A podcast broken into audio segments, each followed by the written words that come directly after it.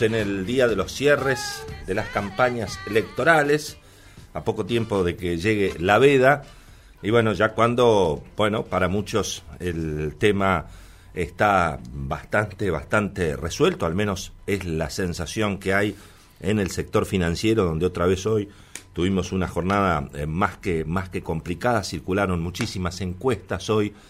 Eh, con bueno promedios en general muy muy favorables a Alberto Fernández el dólar hoy terminó entre 63 y 63 y medio en el mercado regulado. El Banco Central estuvo vendiendo reservas prácticamente durante todo el día y allí circularon varios números. En principio, eh, unos 350 millones en subastas del Banco Central y eh, hay quienes dicen que se vendieron hasta 800 millones en el día de hoy.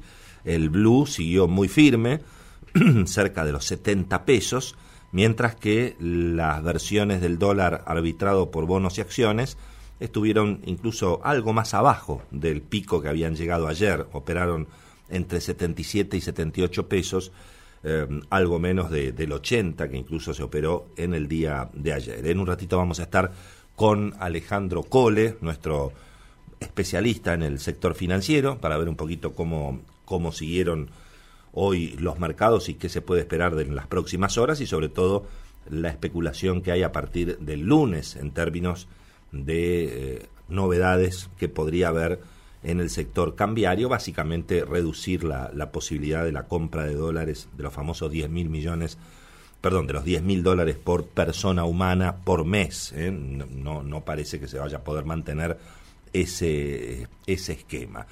Em, por lo demás, eh, habló Guillermo Nielsen, o por lo menos se supo que Guillermo Nielsen estuvo reunido con funcionarios norteamericanos la semana pasada, con gente del Departamento de Estado.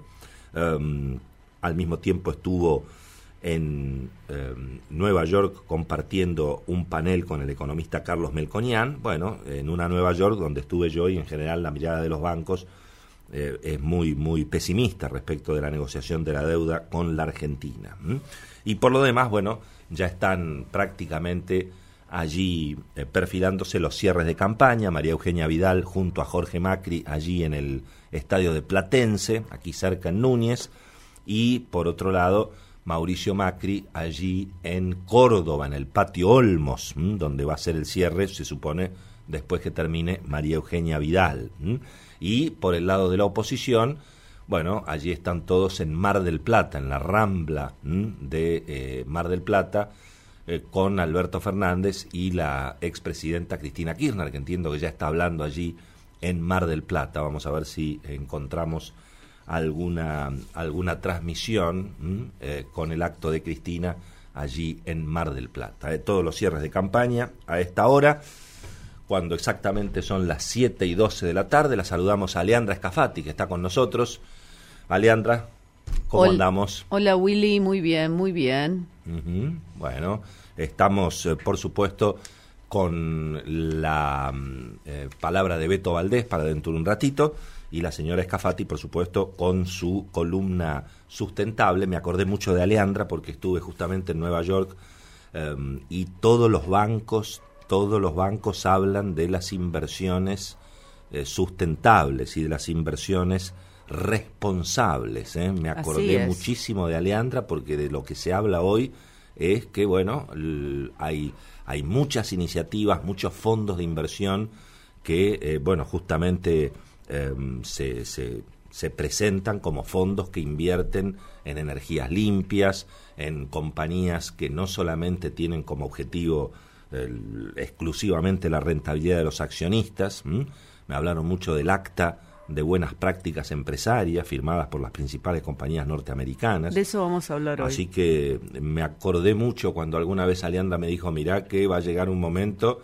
que los inversores no van a querer financiar y se les va a cobrar una sobretasa de interés a los que no presenten buenas credenciales de comportamiento. Y hoy realmente es el gran tema, claro, me imagino que no debe ser nuevo, pero para mí fue una gran novedad ¿eh? escuchar, insisto, en los principales bancos, en los más conservadores de, del sistema financiero norteamericano, una enorme, enorme preocupación por mostrarse preocupados también eh, por esta por esta cuestión. Así que muy muy muy interesante.